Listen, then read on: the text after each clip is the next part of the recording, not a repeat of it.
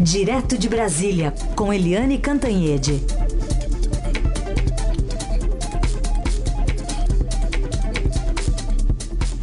Oi, Eliane, bom dia. Bom dia, Raíssa e Carolina, ouvintes. Oi, Eliane, a presidente do Supremo Tribunal Federal, ministra Carmen Lúcia, sinalizou ontem à noite que não vai pautar em plenário aquela ação do PCdoB, que é uma decisão liminar para impedir a prisão de condenados antes do julgamento em julgado, ou seja, antes da condenação definitiva pelo próprio STF. Apesar de Marco Aurélio Melo, né? Pois é, a gente já viu até ao vivo, né? Os dois ali se estranhando, o Marco Aurélio, inclusive, grosseiro com a presidente do Supremo, uh, Carmen Lúcia, ele ali com o dedo em riste, acusando a Carmen Lúcia de não pôr em pauta a questão da revisão da prisão da segunda instância, mas a Carmen Lúcia não está com medo dele não, e ela disse desde o início que não ia colocar em pauta um tema que acaba de ser votado três vezes, cuja última decisão é bem recente, em 2016, que teve a maioria do plenário e que ela não ia fazer isso. E o Marco Aurélio não é cabeça dura, né? Ele não desiste. Ele estava querendo colocar em pauta uh, o pedido do Partido Ecológico Nacional, que é o PEN, mas o PEN, quando viu que estava favorecendo o Lula e se diz adversário do Lula, uh, tirou a ação, né, pediu cinco dias para pensar, trocou advogado, etc. Os cinco dias estão vencendo.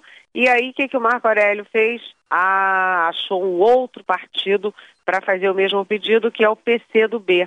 E o PCdoB, ao contrário do PEN, o PEN é adversário do ex-presidente Lula, mas o PCdoB é o maior aliado do ex-presidente Lula e ele entrou agora, 12 dias depois da prisão do Lula, e entrou com um pedido para revisão, revisão do princípio da previsão de prisão em segunda instância. Então, Marco Aurélio Melo e Carmen Lúcia aí numa queda de braço de um assunto que a Carmen Lúcia já disse que não vai pôr em pauta.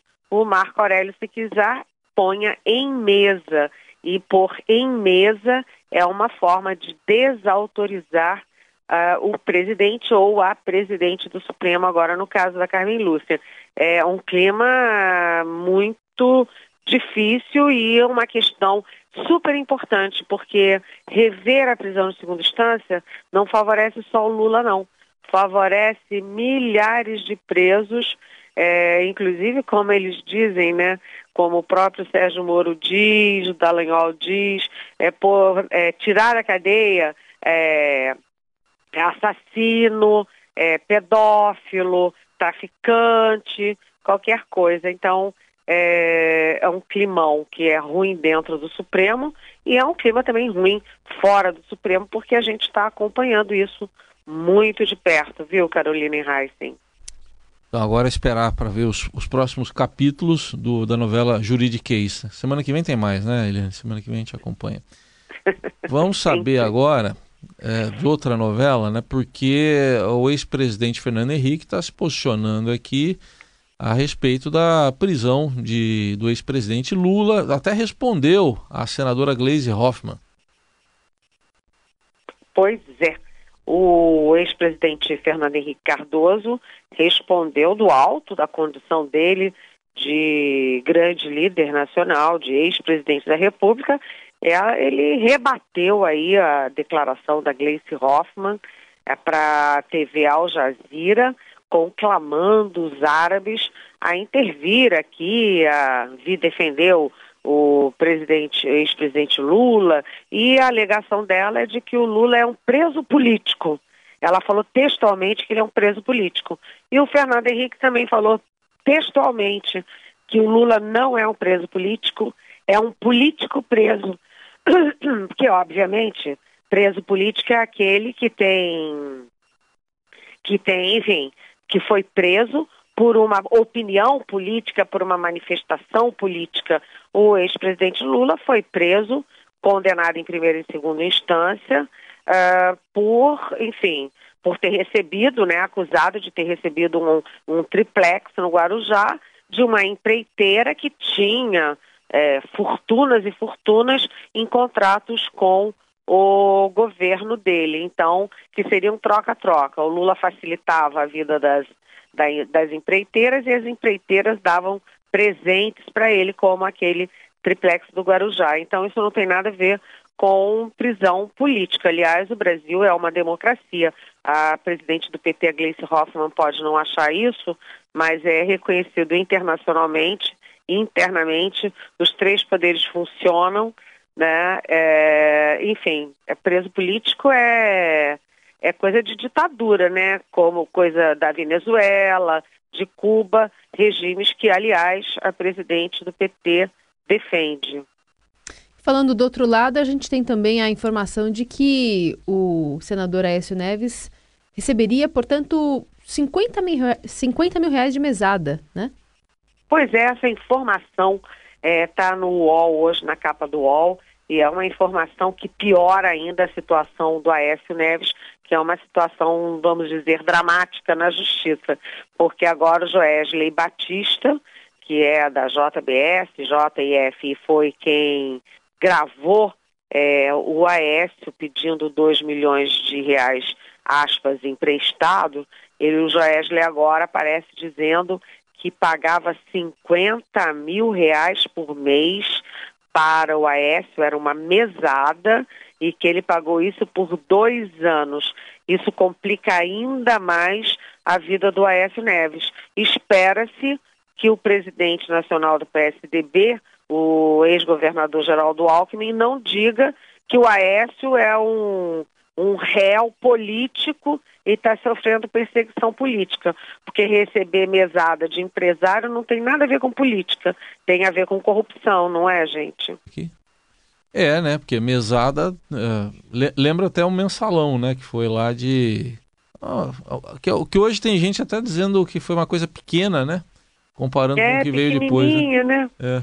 Mas foi o mensalão que foi abrindo caminhos para a gente chegar a esse novelo, né, puxando fio ali, para a gente chegar nesse novelo é, que parece não acabar nunca de corrupção é, no Brasil, não é? Pois é. Seguimos com as notícias mais importantes desta sexta-feira aqui no Jornal Dourado. Uma delas falando sobre os dois anos e cinco meses que se passaram após o desastre ambiental que matou 19 pessoas lá em Mariana, na região central de Minas Gerais, e ainda não há um diagnóstico dos danos socioeconômicos causados pelo mar de lama da mineradora Samar. Vou repetir: dois anos e cinco meses. O prazo para que a empresa, a Vale, a BHP Billington e o Ministério Público Federal entreguem na 12ª Vara Federal do Estado um plano que defina ações de reparação termina exatamente hoje. Caso o acordo não seja homologado, a ação do MPF no valor de 155 bilhões de reais, que havia sido suspensa em julho de 2017 pela Justiça Federal, volta a tramitar normalmente. Além dela, a ação movida pela União por estados e órgãos ambientais, que determinava a criação de um fundo no valor de 20 bilhões por parte das mineradoras para recuperar a bacia do Rio Doce em 15 anos e que foi interrompida em janeiro do ano passado, também possa ser reativada.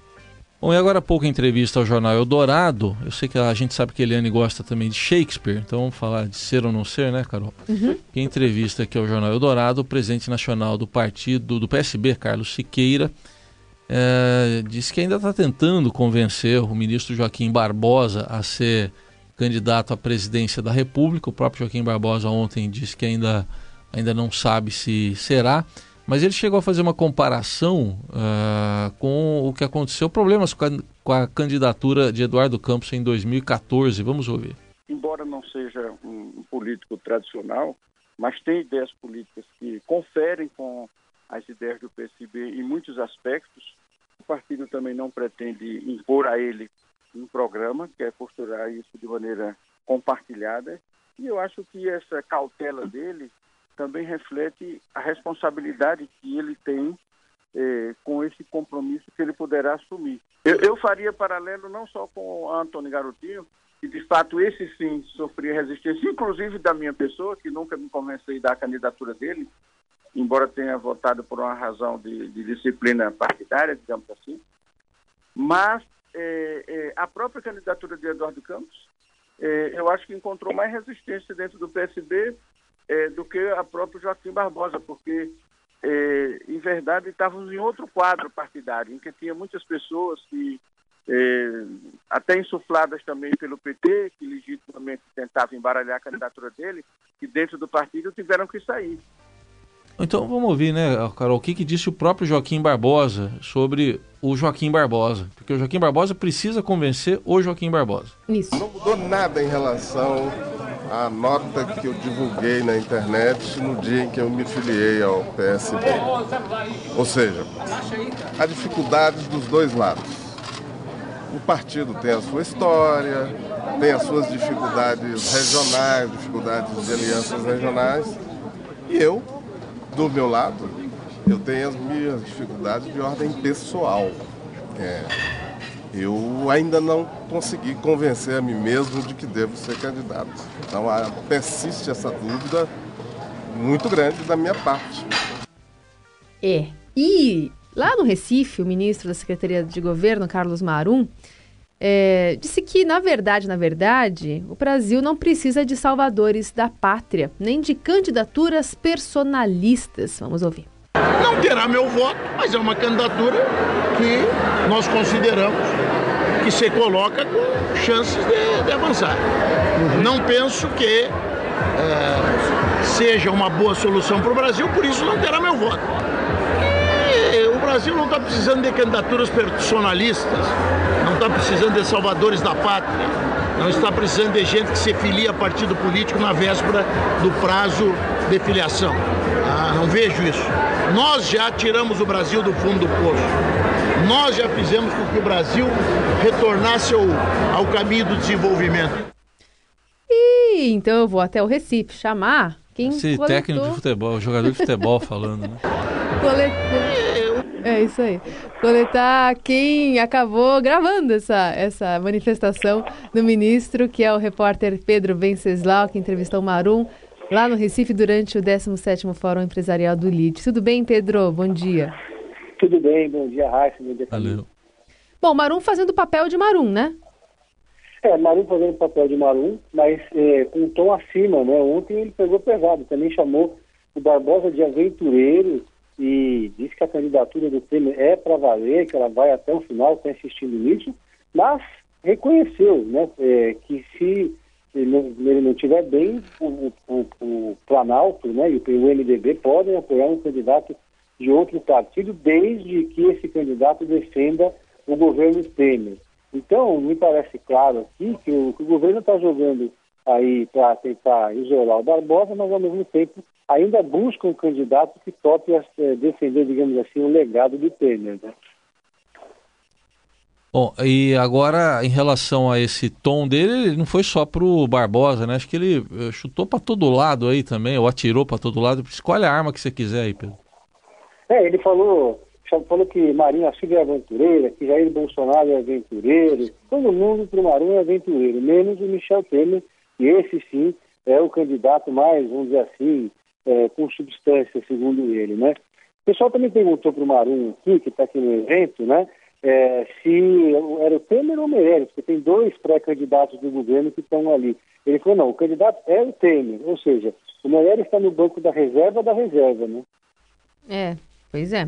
Aliás, no, na coluna do Estadão de hoje também, viu, Eliane, é, há uma notinha falando que Michel Temer começou a abandonar o discurso de candidato, apesar do que a gente ouviu o Marum falando aí, em conversas reservadas, passou a defender um nome único no centro para o Planalto, com perfil que agrade ao mercado. Pois é, sabe aquela história de que é, tem gente que é mais realista do que o rei? O Marum está sendo mais realista do que o rei, porque o próprio Michel Temer, aliás, a gente disse isso desde o primeiro minuto aqui na Rádio Eldorado, quando todo mundo estava se encantando com essa ideia da candidatura do Temer, a gente já dizia aqui na Rádio Eldorado que é uma candidatura inviável, se ele, como presidente, tem de 5% a 7% de aprovação, com que capital ele pode entrar numa campanha. Além disso, ele tem é, processos, sofreu duas denúncias, tem ex-ministros presos, quer dizer, é uma não campanha do presidente Michel Temer. Pode ser justo, pode ser injusto, mas é um fato, é uma realidade. Agora, o Marum estava sendo Marum, porque o Marum é sempre muito apaixonado nas declarações dele, e, e ele refletiu ali, eu acho que a frase dele mais simbólica e que passou assim, ele falou assim de raspão, mas que foi a mais importante, é de que o Joaquim Barbosa pode sim aí, eu não me lembro qual foi a expressão dele, mas pode sim crescer, pode crescer e aparecer. E é isso que o mundo político está vendo na candidatura do Joaquim Barbosa, apesar de todas as dificuldades, as divisões do PSB, né? Porque o PSB de Pernambuco está com Lula, o PSB de São Paulo está com o Alckmin. Que PSB que sobra para o Joaquim? Né? Além das próprias dúvidas existenciais do candidato que não é candidato. Mas se ele for, o Joaquim, ele, é, ele tem uma biografia, né? O, o menino pobre que chegou onde chegou, que equivale a da Marina e do Lula. Né? Portanto, é um grande capital de campanha. Ele também tem ali a, a bandeira da ética, né? não tem nada de lava-jato e, além de tudo, é, foi presidente do Supremo na hora do mensalão. E, além de tudo, ele se diz apolítico, com razão, diferentemente do Bolsonaro, que se diz apolítico por oportunismo, porque o Bolsonaro é candidato, é deputado há 25 anos, os três filhos são políticos, a mulher, ex-mulher era política, quer dizer, a família inteira é política e ele se diz apolítico, mas o Joaquim não. Então ele tem discurso de campanha. Resta saber se ele consegue unir o PSB e resta saber quais são as ideias dele para a economia quando a gente tem 14 milhões de desempregados, né, uhum. Raíssa e é. Carol? Isso não está muito claro. Aliás, quem está mais de político aí no Recife contigo ou nesse evento aí, Pedro?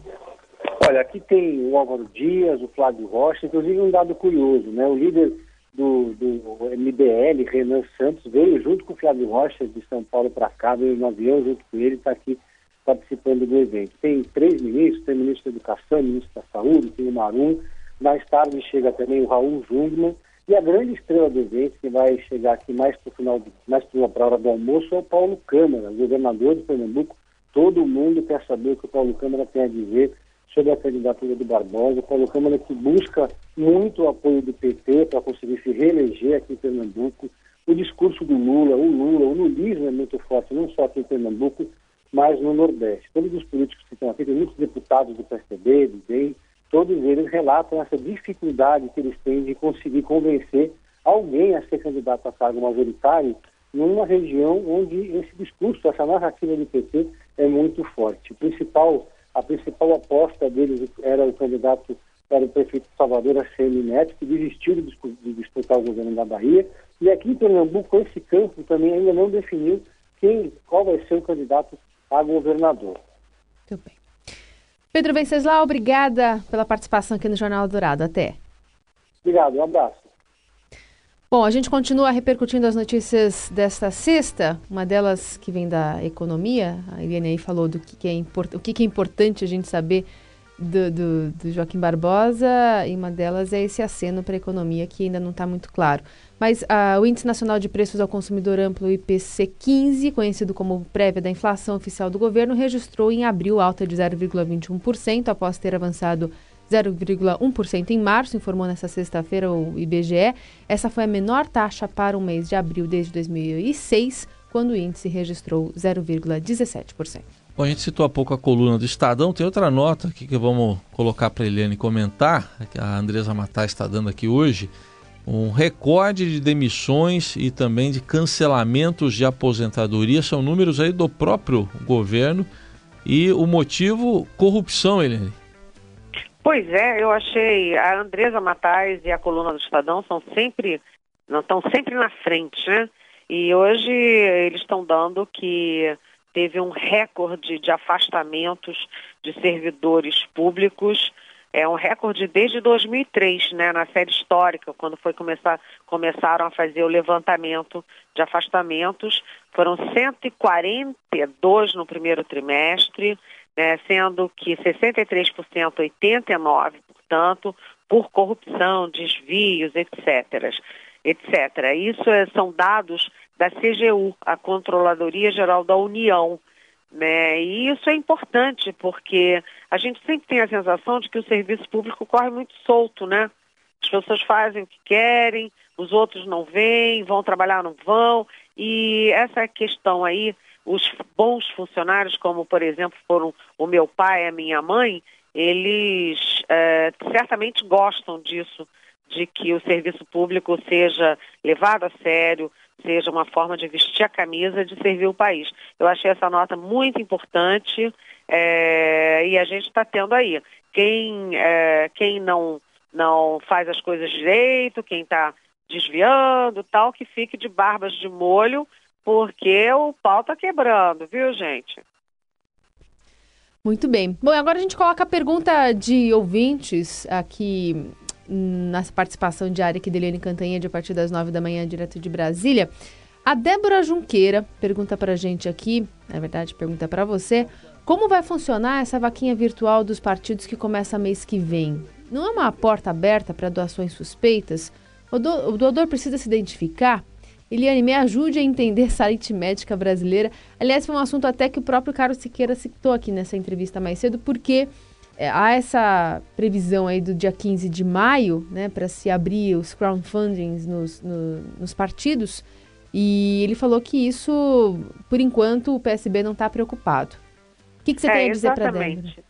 Exatamente, Débora. Bom dia, bem-vinda. Era isso que eu, que eu ia falar, né? Como estava falando a Carolina, que o próprio, o próprio Carlos Siqueira, que é o presidente do PSB, estava dizendo, e agora, né? O Joaquim é, Barbosa é ou não é candidato? Porque dia 15 de maio começa aí o crowd, é, crowdfunding, que é exatamente a coleta de financiamento via internet. Isso é uma prática muito comum nos Estados Unidos, os partidos fazem isso é, naturalmente nos Estados Unidos. Eu acho uma boa prática, que é o seguinte: uh, o cidadão escolhe o seu candidato, escolhe a sua proposta, é, se, com quem ele se identifica mais, e ele ajuda a campanha. Sabe por quê? Não tem mais é, financiamento de empresa privada. O financiamento público é restrito e a própria opinião pública reclama. É uma forma do eleitor é participar da campanha. E aí você tem que ter o nome, endereço, CPF, é, carteira de identidade, quer dizer, não é uma coisa assim solta, não. A ideia é boa. Se alguém tentar é, fraudar isso, se, e se isso começar a ser uma forma de, de, de dinheiro sujo na campanha, tem que ter fiscalização. A boa ideia não pode ser excluída por falta de fiscalização, é ao contrário tem que preservar a boa ideia e fiscalizar para que ela seja efetivamente dentro das regras, né? Isso. Eu acho uma boa ideia. Agora é saber, né, quem que sobrevive, quem que vai fazer vaquinha e quem que vai ter a candidatura, aí sim, indo para o brejo. É, é, isso é para saber mais para frente, porque tem umas candidaturas Agora, aí. tem uma coisa, viu, Heisen? É. é. essa questão do crowdfunding, ela é também importante para você saber candidato forte e candidato fraco. É. Já imaginou é. um candidato que não tenha um tostãozinho, Sim. não tenha um eleitorzinho que dê um dinheirinho para ele? Mas nem a família? É, é, um mau sinal de campanha, né? Nem a família, Eliane?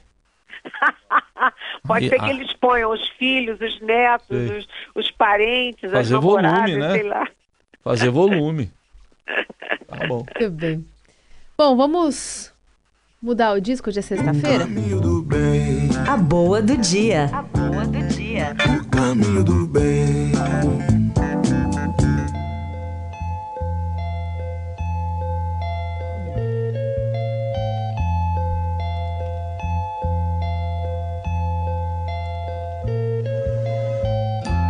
Falar do Radiohead, porque poucas bandas conseguiram tornar-se populares com músicas tão complexas e originais, né? Uma, uma banda formada na Inglaterra nos anos 80 Veio só uma vez ao Brasil em 2009 e retorna nessa semana para shows no Rio, hoje inclusive, em São Paulo no domingo, lá no Allianz Parque, até por isso a gente tem mudança de, de jogos ali, como a gente falou já no esporte. E também tem programação é, especial aqui na Eldorado. A gente vai falar mais com o Igor Miller já, sobre já. isso. Já, já. Mas de qualquer forma, é uma banda bastante importante que voltou a, a vir aqui ao, ao país depois de um longo hiato aí. E a gente convida também o nosso ouvinte a partir. É domingos? Domingo, aqui em São Paulo. Domingo às 5 da tarde, o especial ah, do Eldorado. Ah, não, não, não. O especial é sábado. É sábado, da tarde. Sábado, o show é sábado, é domingo. O show é domingo. Porque Igor Miller e Emanuel Bonfim vão fazer um, um especial, um esquenta, na verdade, para tentar adivinhar o set list, é isso? Não, na verdade é o seguinte, a gente é. gosta demais e foi uma desculpa pra gente ah. ficar falando ah, loucamente sobre o Radiohead. Foi desculpa. isso. É. É. Radiohead na cabeça. Né? Exato. Hum. Ai, ai, ai. Você gosta de Radiohead, Eliane? Eu gosto. Gosto e o Brasil é muito musical, né, gente? Você tá lá nos Estados Unidos, está na França, está na Itália, está sempre ouvindo música brasileira no aeroporto, na loja, no supermercado, no restaurante. Então é muito bom esse tipo de evento para também melhorar um pouco o astral aqui no Brasil, né? É verdade, é verdade. Música sempre dá uma melhorada no astral. A gente vai encerrando, aliás, com o Radiohead a participação da Eliane Cantanhede, que volta na segunda-feira aqui no Jornal Dourado a partir das nove. Lembrando que você sempre participa aqui da coluna dela, mandando a sua mensagem, mensagem de áudio ou de texto pelo 994817777, que é o WhatsApp aqui da Rádio Dourado. Obrigada, viu, Eliane? Tchau, Eliane. Beijo. Até segunda-feira. Bom fim de semana.